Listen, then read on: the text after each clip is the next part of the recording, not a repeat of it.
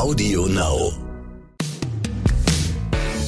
Hallo und herzlich willkommen bei einer neuen Folge des Lageberichts.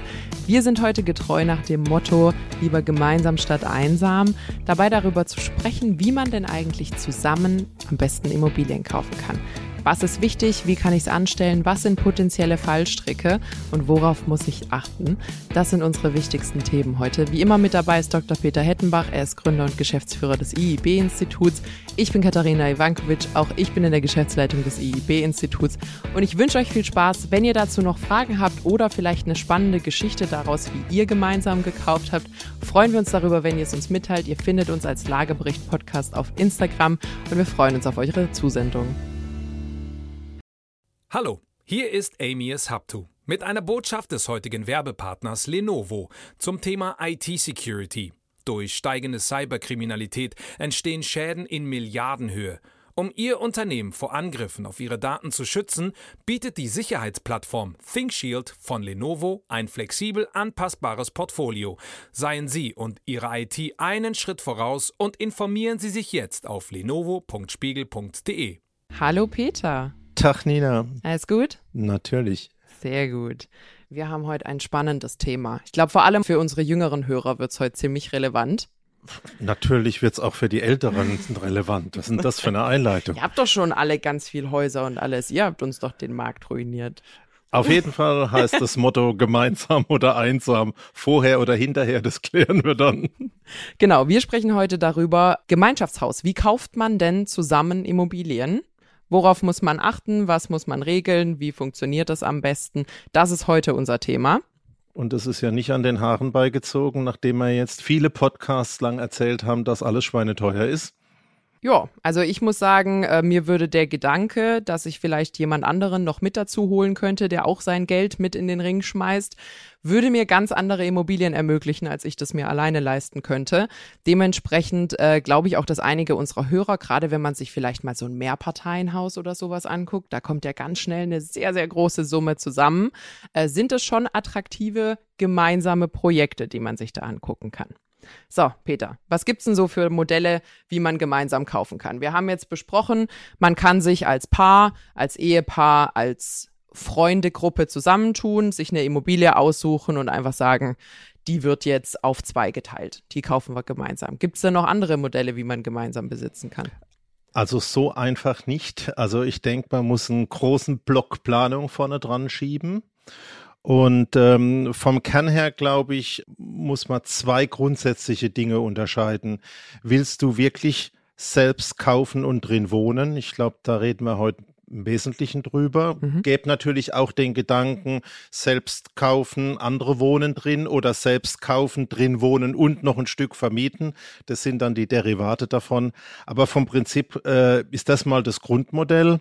Und deswegen sind da auch Eigentumsformen, wie wir es schon kennen, also beispielsweise eine Wohneigentümergemeinschaft, also wirklich im Grundbuch getrennte Teile, mal der einfachste Weg. Der zweite ist, wenn man zusammenziehen möchte, muss man mal auch dran denken, eine richtige Gesellschaft zu gründen. Nur der Ehevertrag oder das Zusammenleben oder die Immobilie ist es nicht. Also der zweite Punkt ist sowas wie eine GBR oder eine mhm. GmbH. Ähm, das sind die Eigentumsmodelle. Und zum Schluss kommen wir noch ein bisschen auf besondere Dinge. Da möchte ich dir mal auf den Zahn fühlen, was du da im Immobilienmarkt schon mal gehört hast mit Genossenschaften oder mit dem Thema Mietshäuser-Syndikate. Also genossenschaftliche Modelle. Drei Dinge. Kaufen, kaufen und vermieten von Anfang an oder Unterzeit oder später und das Thema Genossenschaften, Vereine. Gut, vielleicht ein äh, schneller Einwurf noch. Äh, du hast das Thema Wohneigentümergesellschaft, WEG, genannt. Vielleicht für alle unsere Hörer. Die meisten von euch, die vielleicht eine Immobilie besitzen, sind tatsächlich Mitglied von einer äh, oder würden Mitglied von einer werden.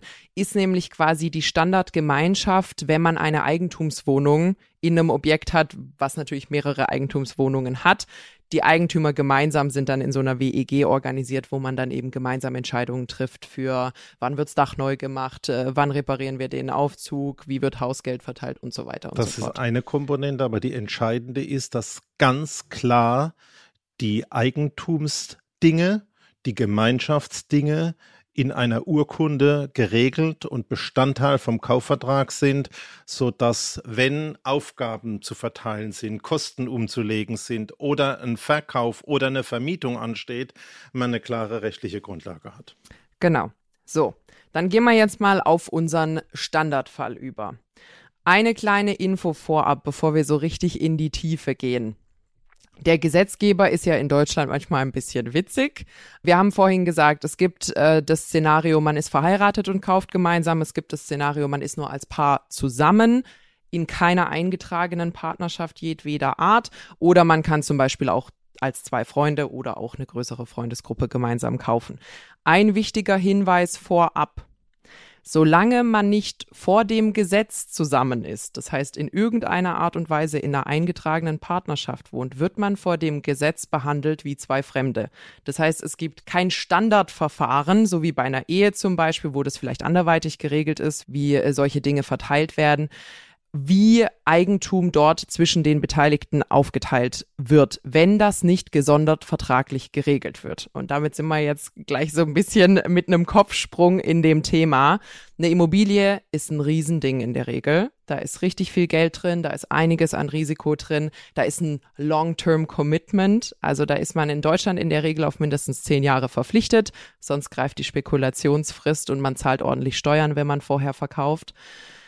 Ja? Genau, ist ein, ein, ganz wichtiger Punkt. Also ich bin ja ein Fan von Planen und ähm, zehn Jahre vorausschauen ist heute schon schwierig.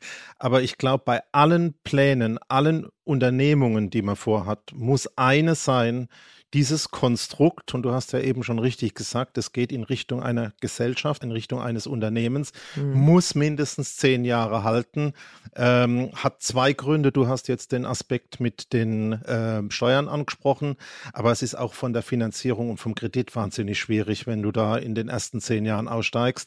Also das ist vom Kern her mal der Punkt. Es geht eigentlich um eine Gesellschaft, so wie jedes andere Unternehmen, eine GBR, bestimmt vielleicht schon mal gehört. Und deswegen sollte man die beiden Aspekte nochmal beleuchten heute. Genau, also da nochmal zusammengefasst, ihr würdet niemals gemeinsam ein Unternehmen gründen, wo man zum Beispiel 25.000 Euro reinstecken muss, ohne dass geklärt ist, wer da was zu tun hat und welche Rechte. Dann macht man es auch nicht bei einem 500.000 Projekt, wenn man gemeinsam ein Haus kauft.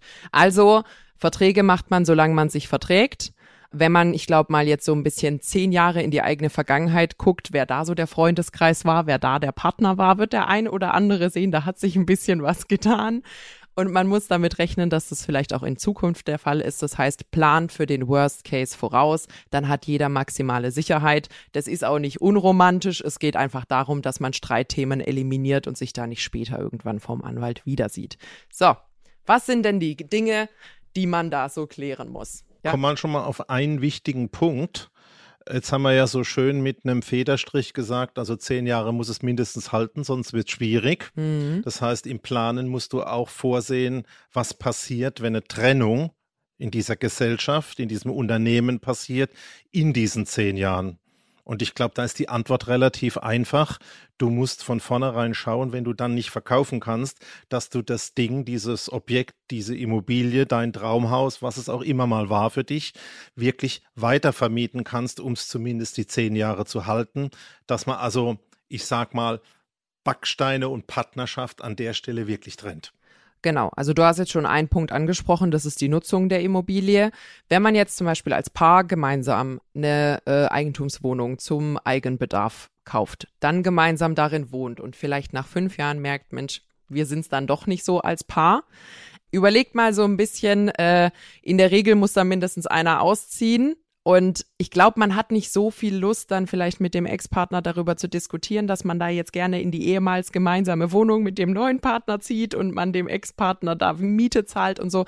Also regelt's einfach vorab, sagt, wenn wir es nicht selber nutzen, wird's fremd vermietet und äh, nach quasi der Eigentumsverteilung verteilt. Wir tilgen gemeinsam den Kredit. Dann sind da einfach schon einige zukünftige potenzielle Streit- und Diskussionsthemen ausgemerzt. Also Punkt Nummer eins, Nutzung der Immobilie was machen wir mit der Immobilie, wenn wir sie nicht mehr so nutzen sollten, wie es jetzt gerade ist. Wenn es eh schon fremd vermietet ist, sollte man da ja relativ in sicheren Tüchern sein. Dann verändert sich an der Stelle nicht so viel. Und implizit heißt es an der Stelle beim Kaufpreis, ich komme jetzt wieder aufs Geld, äh, achten, dass man das, was an Rate entsteht, mit der Miete auch wieder reinkriegen kann. Ist ja toll, wenn man die zehn Jahre oder noch länger übersteht, aber das wäre der Schlüssel, dass man in eine Vermietung eintreten kann während der zehn Jahre und das einfach zu den marktüblichen Konditionen. Also heißt an der Stelle kein Luxus kaufen, sondern marktübliche Immobilien benutzen, damit man diesen Weg auch gehen kann. Genau. So, wenn wir jetzt schon so schön über Geld reden, dann reden wir doch einfach mal ein bisschen weiter über Geld. Faktor Nummer eins, über den man spricht beim Kauf von Immobilien, ist Eigenkapital. Wir gehen jetzt mal in das Szenario, dass zwei Personen gemeinsam kaufen wollen. Es wird selten der Fall sein, dass beide die gleiche Summe Geld gerade auf der hohen Kante haben.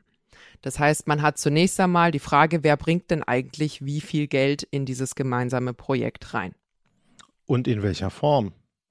Es ist ja vielleicht nicht nur Geld für sich, sondern es ist ja vielleicht auch ein Stück Eigentum oder ein Stück Muskelhypothek. Da sind ja verschiedene Dinge möglich. Genau, da kommen wir gleich nochmal zurück, dass es quasi geldwerte Dinge gibt, auf die man achten muss.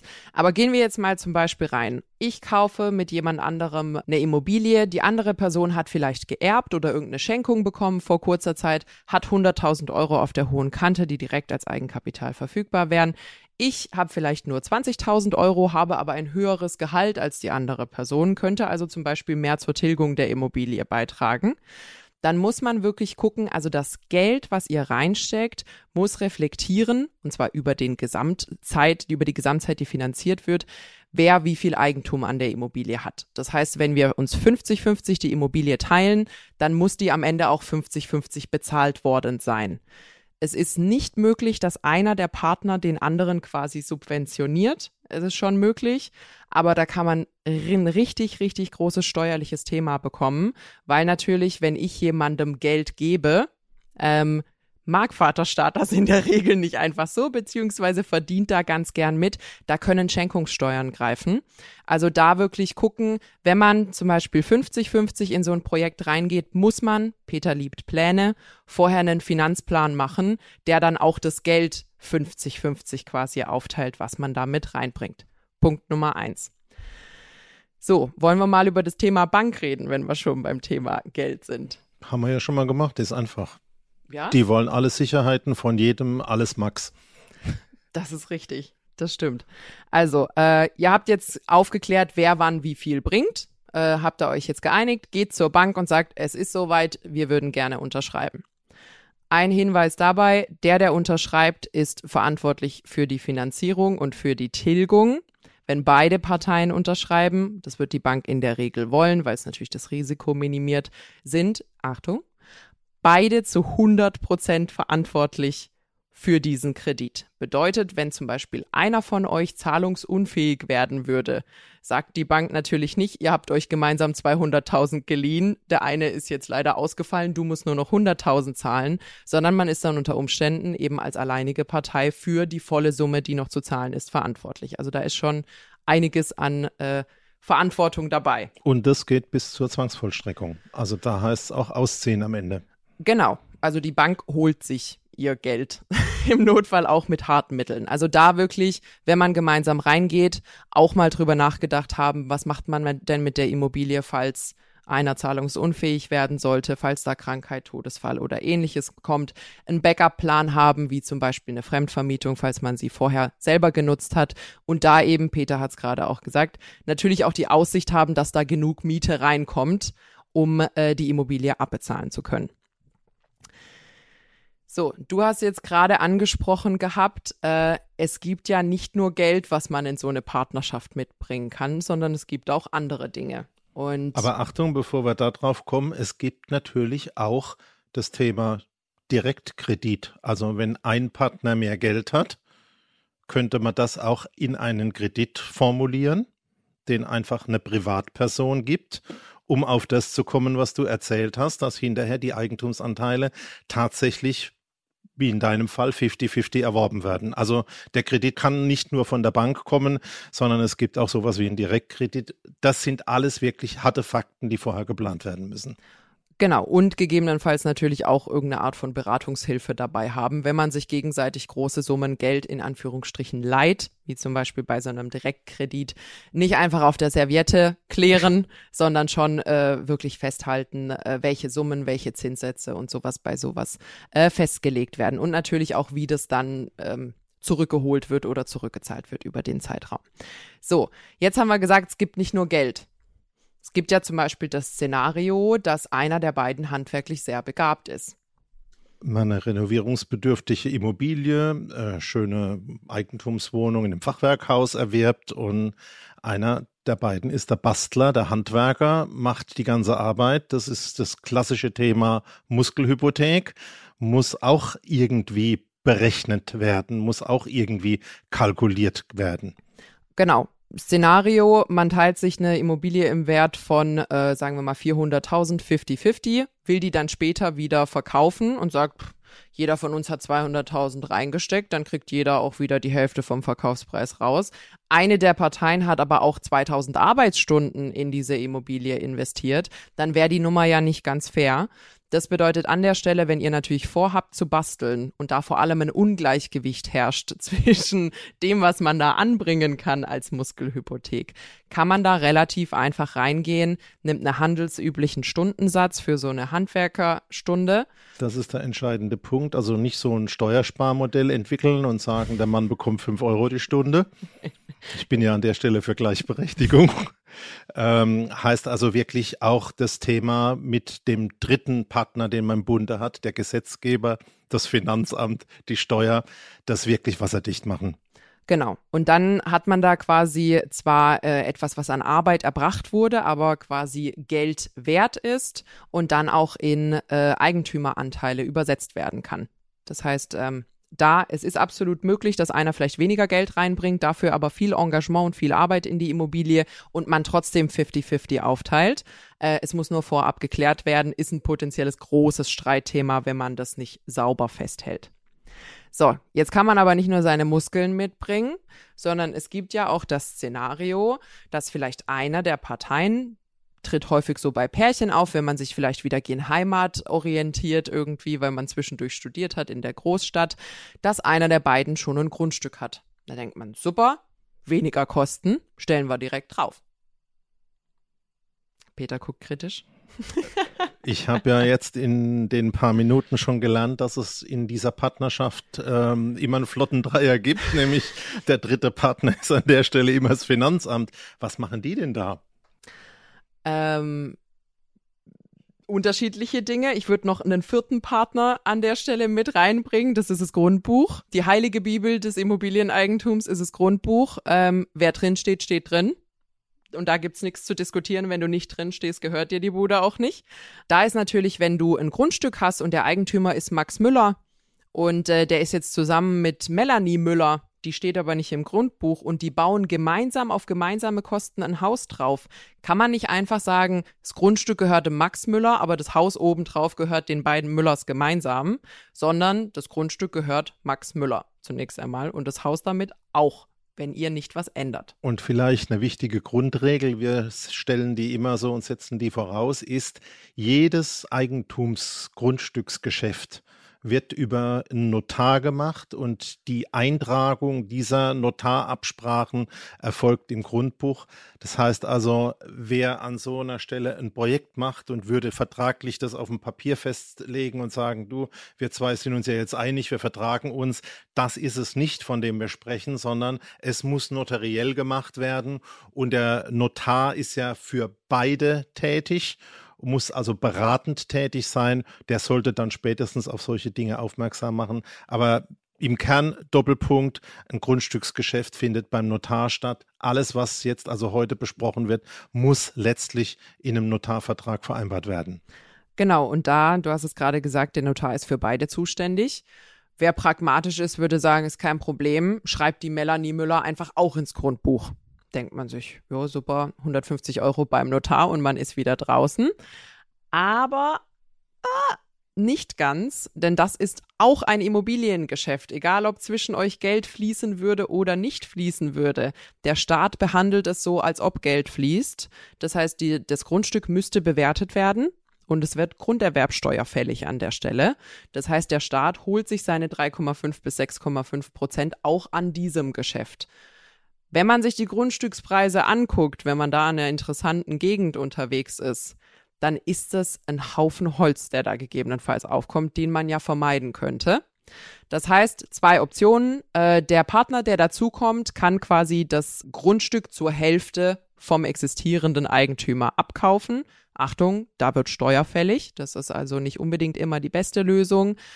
Was man da natürlich auch machen könnte, wenn man sich diesen Mehraufwand an Steuern sparen könnte, äh, wäre dieses Thema, wir verkaufen einfach das existierende Grundstück, weil das kriegen wir so jetzt nicht kaufmännisch intelligent gelöst, nehmen das Geld, was wir von da haben und kaufen uns gemeinsam dann ein anderes Grundstück, wo wir von Anfang an 50-50 als Eigentümer drinstehen. Genau, da sind wir wieder beim Thema Direktkredit. Genau, richtig. Da müsste dann gegebenenfalls natürlich der verkaufende Part äh, ein bisschen, bisschen was leihen, damit man da wirklich klarkommt. So, Peter, du hast jetzt das Thema GBR angesprochen. Wir haben ja jetzt darüber gesprochen. Also erstens, wenn man verheiratet ist, ist man gesetzlich ein bisschen geschützt. Wir würden aber trotzdem äh, darüber, äh, also absolut dazu raten, dass man immer vertraglich festhält. Erstens, was ist die Nutzung? Es muss im Grundbuch stehen, wie die Eigentümerverhältnisse sind, wem gehören wie viele Anteile dieser Immobilie. Und ihr solltet am besten gemeinsam an der Finanzierung beteiligt sein und die Finanzierungsanteile der jeweiligen Partner müssen widerspiegeln, wie die Eigentümeranteile sind. Und jetzt gehen wir mal noch ein bisschen, also vielleicht, wenn wir über Eigentümeranteile sprechen, ist vielleicht gar kein so verkehrter Moment, um über die GBR zu sprechen, weil die ist da relativ hilfreich. Genau, und es ist eine Gesellschaft ähm, und ich glaube, äh, zu den Punkten, die du angesprochen hast, wie in einem normalen Gesellschaftervertrag auch, wird geregelt, wie kommunizieren die Geschäftspartner miteinander und wie kommt man auch auseinander, wenn es tatsächlich nicht mehr funktioniert. Und du hast ja das Stichwort gesagt, Vertrag kommt von Vertragen. Das sollte in so einer Satzung, in so einer, ich sag mal, Grundsatzvertrag geregelt werden, wo zum Beispiel drin steht, äh, du, wenn es gar nicht mehr funktioniert und wir uns nicht einigen können, kommt es zum Verkauf und der Erlös wird gemäß den Anteilen, wir hatten jetzt immer 50-50, entsprechend geteilt und gut ist dann kommt man relativ schnell zu einer Lösung. Ansonsten können da ja also wirklich mehrere Jahre Streitigkeiten entstehen und das ist natürlich auch psychologisch nicht toll. Genau, wir haben gerade äh, das Thema Streitigkeiten.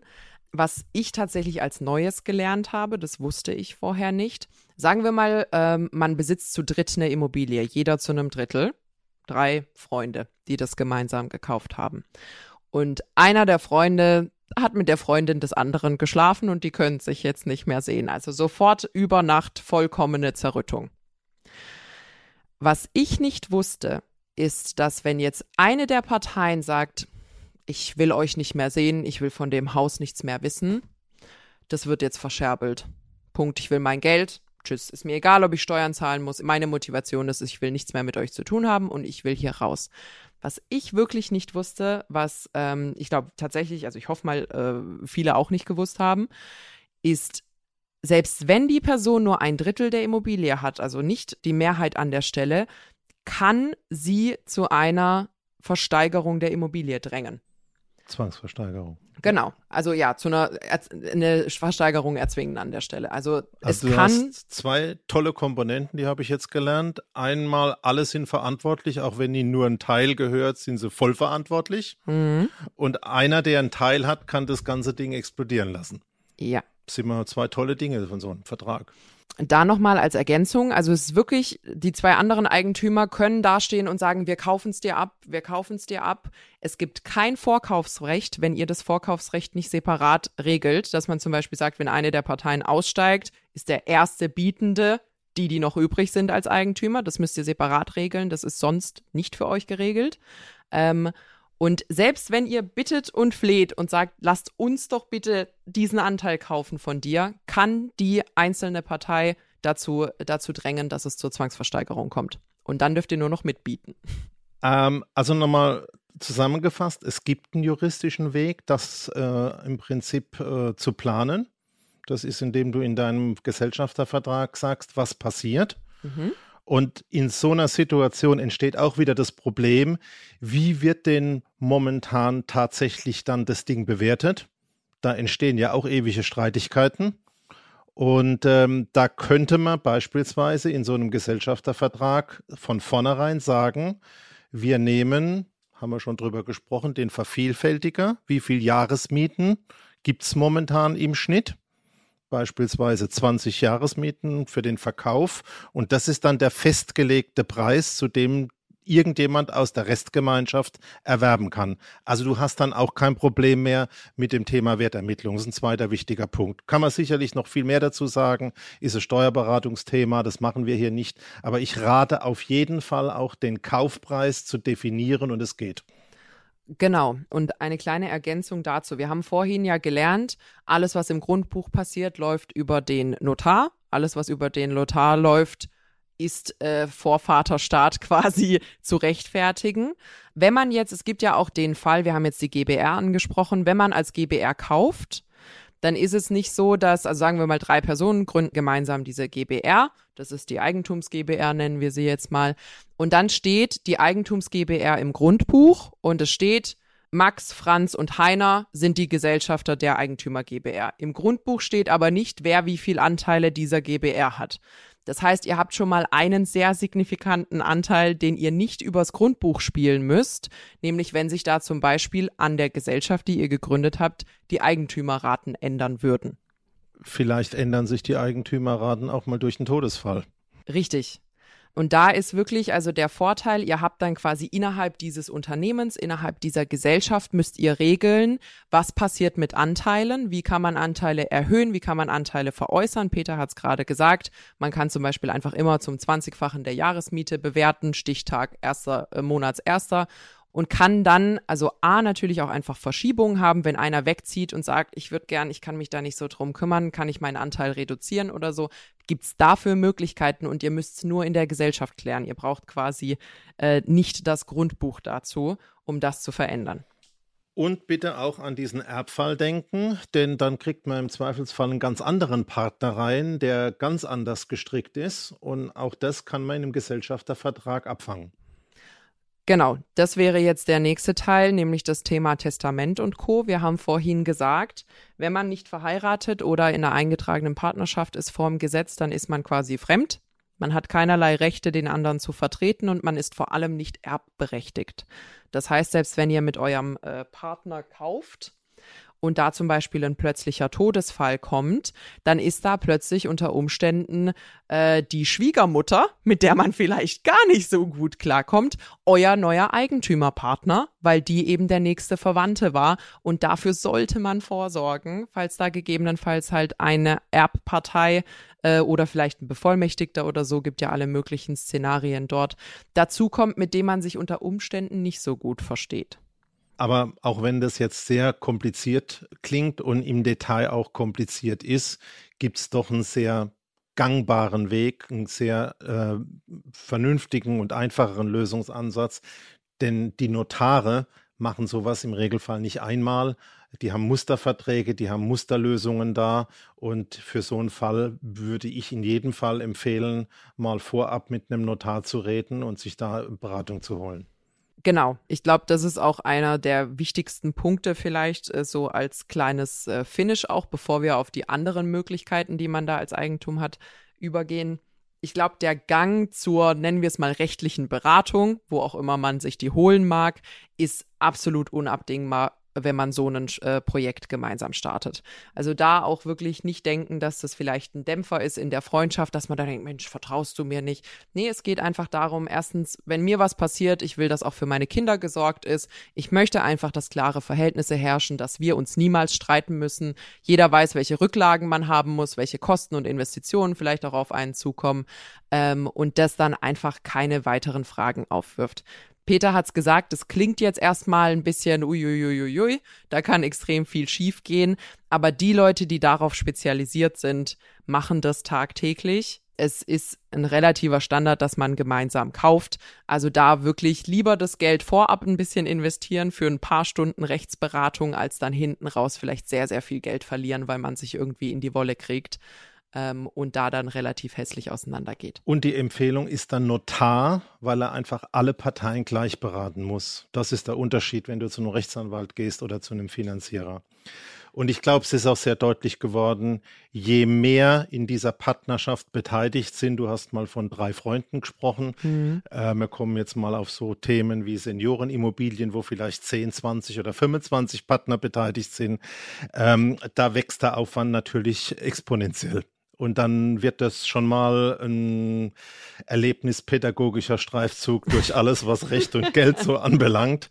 Ähm, und da erfordert es dann auch schon eine gewisse Standfestigkeit und auch wirklich den Willen, sowas durchzuziehen. Ich glaube, da sind ganz viele Hürden und da scheiden auch viele auf dem Weg nochmal und sagen, oh, habe ich mir einfacher vorgestellt, nee, ist jetzt nicht das, was ich mir da geben möchte. Ja, ist vielleicht auch was, was sich viele äh, vor dem Kauf einer Eigentumswohnung, egal ob man sie jetzt alleine kauft oder nicht, auch überlegen sollten. So eine WEG-Sitzung kann schon mal gut an die Nerven gehen. Also wenn man da irgendwie acht Eigentümer drin hat, jeder hat ein bis zwei Parteien in diesem Haus. Und dann geht es darum, der Aufzug muss neu gemacht werden. 150.000 Euro, keine Ahnung, was ein Aufzug kostet. Dann hat man da natürlich das junge Pärchen, was vielleicht gerade ein Kind gekriegt hat und nicht unbedingt die finanzielle Situation, um dieses Investment zu tätigen. Man hat die Gruppe Rentner, die im Erdgeschoss wohnen, die der Aufzug überhaupt nicht interessiert. Man hat da natürlich vielleicht Leute, die sehr auf den Aufzug angewiesen sind, äh, weil Kinderwegen transportiert werden müssen, weil vielleicht äh, bedarfsgerechtes Wohnen garantiert werden muss.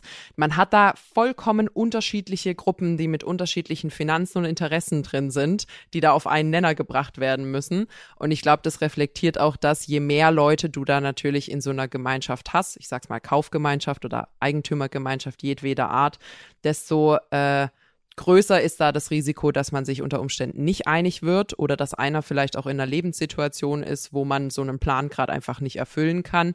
Also da wirklich gucken, nicht nur gute Freunde sein, sondern vielleicht auch ähnliche finanzielle Backgrounds, dass man sich sicher sein kann, dass da einfach auch genug Geld vorhanden ist, um mal so einen Wasserrohrbruch oder so gemeinsam auffangen zu können.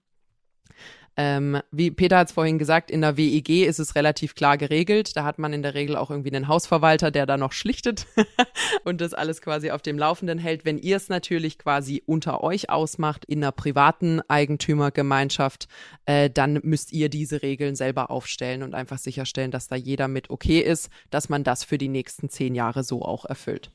Gut, wir haben jetzt ja relativ viel über Geld und Recht gesprochen und alle möglichen Probleme. Aber es gibt natürlich auch einen Grund, wenn man jetzt mal nicht nur als Paar sagt, äh, wir möchten Eigentum haben, es ist sinnvoll, wir haben ja mehrfach drüber gesprochen, ähm, gibt es natürlich auch im Alter dieses Thema, ich sag mal ganz auf den Punkt gebracht, Einsamkeit. Wir haben andere Familienstrukturen, die Kinder sind weg, die in Anführungszeichen Alten, die Empty Nesters ähm, suchen nach neuen Lösungen und haben keine Lust, mit 80 dann irgendwann mal alleine in ihrer 100 Quadratmeter oder ihrem 200 Quadratmeter Eckhaus und Eckgrundstück zu leben. Und deswegen gibt es ja nicht so sehr viele Initiativen, auch im Alter. Ich rede jetzt nicht, wenn man 80, 90 ist, sondern wenn man 60, 65 ist, also eigentlich noch aktiv ist. Es gibt ja die Go-Go's, die Slow-Go's und die No-Go's. ähm, also wenn man noch im äh, Go-Go-Alter ist, so wie ich hoffentlich, bevor ich ins Heim komme, ja. das Ganze zu regeln. Ähm, und dann gibt's natürlich jede Menge Seniorenprojekte. Da ist das Ende natürlich, dass es nicht mehr nur im eigenen häuslichen Umfeld ist, sondern dass es zu einer Pflege kommt, dass man ins Pflegeheim muss. Dann braucht man auch da eine Lösung. Was passiert mit dem Eigentum, mit der mhm. Wiedervermietung, mit den Einnahmen? Aber vom Kern her ist es doch sehr, sehr interessant in einer Gesellschaft, wo die Alten wirklich vereinsamen, äh, einen Lösungsweg zu finden, Gemeinsamkeit zu schaffen. Über mehrere Generationen, mehrere, die eine ähnliche Idee haben und äh, sich vielleicht auch einen Spaß äh, dran machen können, so ein Objekt zu stemmen, auch wenn da ein paar juristische und monetäre Probleme drin sind. Und da gibt es eigentlich noch folgenden Zusatz. Wir haben jetzt gesprochen über GBRs als Gesellschaft, wir haben gesprochen über WEGs, also über Wohneigentumgemeinschaften. Und äh, aus diesem ganzen Seniorenbereich ist ein dritter Punkt gekommen, nämlich Genossenschaften zu bilden, also auch Anteile zu erwerben. Da kann man das noch ein bisschen interessanter machen. Wenn einer mehr Geld gibt und der andere weniger, hat einer mehr Anteile und der andere weniger. Also es ist der klassische Genossenschaftsgedanke, bei dem es auch, wenn es richtig gut gemacht wird, steuerliche Vorteile gibt. Da haben wir ja auch mehrfach drüber gesprochen. Und ähm, ein ganz interessanter Ansatz ist dabei auch, äh, das gefällt mir einfach vom Wort so gut, hat der eine oder andere vielleicht schon mal gehört, Mietshäuser-Syndikate. Es hat so was Kriminelles. Da stelle ich sagen, mir ich kenne so nur Verbrechersyndikat, Mafia, Clan. Weiße ja. Lackschuhe, tief in die Stirn gesetzter Hut ja. und sowas an. Nee, ähm, das ist sicherlich ein bisschen ein reißerischer Name, kann man auch ein bisschen googeln, gibt es eine Webseite dazu. Ist aber eigentlich ein Verein, der den Betrieb so einer Immobilie macht wo es nicht nur die eigenen Privatbereiche gibt, sondern auch einen gemeinsamen Bereich, also gemeinsam essen, gemeinsam kochen, wird nochmal komplexer. Wir haben gesagt, ja, das wird je mehr teilnehmen, desto schwieriger. Kann aber wirklich an der Stelle ein interessanter Ansatz sein, über diese Genossenschaften, ich sag mal, die mangelnde Familie auszugleichen und zu einem Ansatz zu kommen. Deswegen auch am Anfang der Name ähm, gemeinsam äh, statt einsam. Hm. Klingt spannend.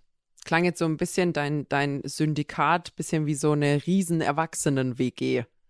ähm, ich habe mich damit beschäftigt. Ähm, es ist ein bisschen Erwachsenen-WG, aber am besten gefällt mir der Vergleich mit der Schrebergartengemeinschaft, mit dem EV.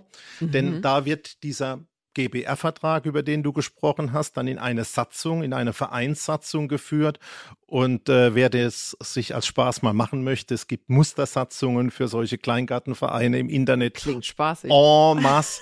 Und da ist all das an Problemen angesprochen, wenn man länger was gemeinsam betreiben möchte übers Gemeinschaftseigentum, die Pacht, die wir zahlen müssen, wie in Führungsgremien entsteht, was man mit einem treibt, der seine Pacht nicht mehr bezahlt. Also wer sowas mal angeht, meine persönliche Empfehlung, lest euch eine Mustersatzung von dem Kleintierzüchterverein oder vom Kleingartenverein durch. Es ist eher das Wir WG. okay, also werde ich definitiv tun dieses Wochenende. Kann es kaum erwarten. So, wollen wir mal zusammenfassen. Wir haben jetzt viel erklärt. Also ich glaube, die oberste Regel ist, Verträge macht man, solange man sich verträgt. Lieber einmal zu viel geschrieben und nicht gebraucht, als am Ende vor einer Situation stehen, die man nicht lösen kann, weil man nie darüber gesprochen hat und oder es nicht festgehalten hat. Das heißt, an der Stelle Ihr würdet nicht 200.000 Euro verleihen, ohne es irgendwo aufzuschreiben, steckt sie auch nicht gemeinsam in der Immobilie. Es muss geklärt werden, wie nutzen wir die Immobilie jetzt und auch in Zukunft, falls wir uns vielleicht nicht mehr so gerne mögen, vor allem für Leute, die jetzt zur Eigennutzung kaufen. Wie ist der Finanzierungsanteil und wie ist der Eigentümeranteil? Wer bringt wie viel Eigenkapital? Peter hat vorhin gesagt, muss man sich vielleicht gegenseitig noch ein bisschen Geld leihen, damit beide vielleicht ausgeglichene Eigenkapitalbeiträge haben. Das würde über einen Direktkredit funktionieren. Bitte nicht einfach schenken. Das äh, geht meistens nach hinten los und wird tatsächlich teurer, als wenn man einen Direktkredit macht in der Regel. Wir haben das Thema, was machen wir denn, wenn einer raus will? Also quasi eine Out-Klausel, sagt man normalerweise bei sowas. Kann man entweder so regeln unter sich oder im Rahmen einer GBR. Das heißt, man gründet gemeinsam quasi eine Firma, die diese Immobilie kauft und in dem Gesellschaftervertrag des Unternehmens sind alle Dinge rund um diese Immobilien und das darin enthaltene Unternehmen geregelt. Wir haben das Thema Finanzierung. Geht man gemeinsam zur Bank? Wer setzt seine Unterschrift drunter?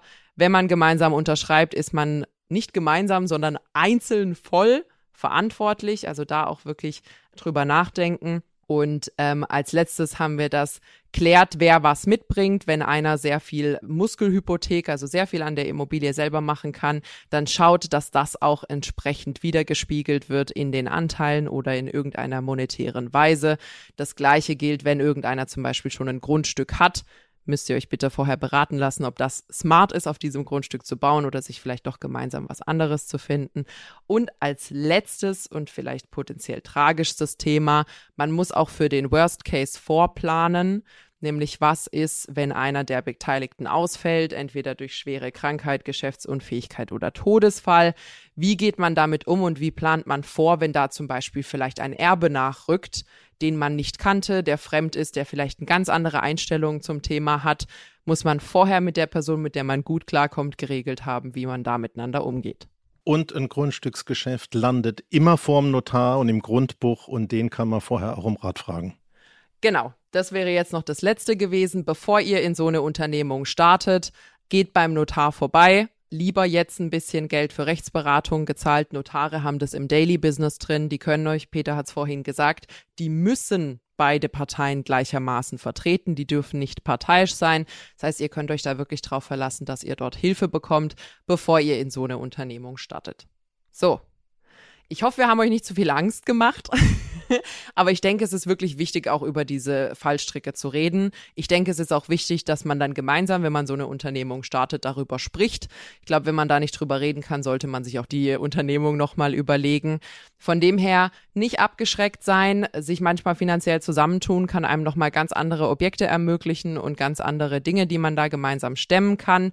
Seid nur sicher, dass das einfach geklärt ist. Ich glaube, im Grunde genommen tut so, als ob ihr mit einem Fremden zu tun habt und setzt eure Verträge dementsprechend auf und dann kann da nichts schiefgehen. Genau, du bildest dich jetzt über einen Feierabend mit der Mustersatzung im Kleingartenverein. Genau, ich mache jetzt und einen Kleingartenverein. Wir treffen uns wieder am nächsten Mittwoch um 11 wie immer, oder? Genau.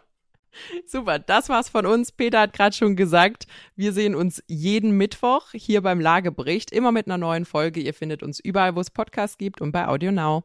Vielen Dank und tschüss.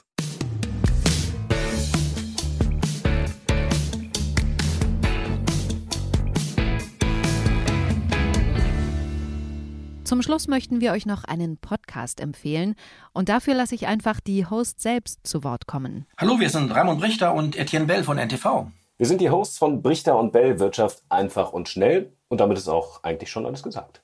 Genau, wir liefern euch nämlich jeden Montag einen Begriff aus Wirtschaft und erklären euch in 10 Minuten alles dazu, was ihr wissen müsst. Immer aktuell, immer verständlich. Hört rein bei AudioNow und ntv.de. Und natürlich überall, wo es Podcasts gibt.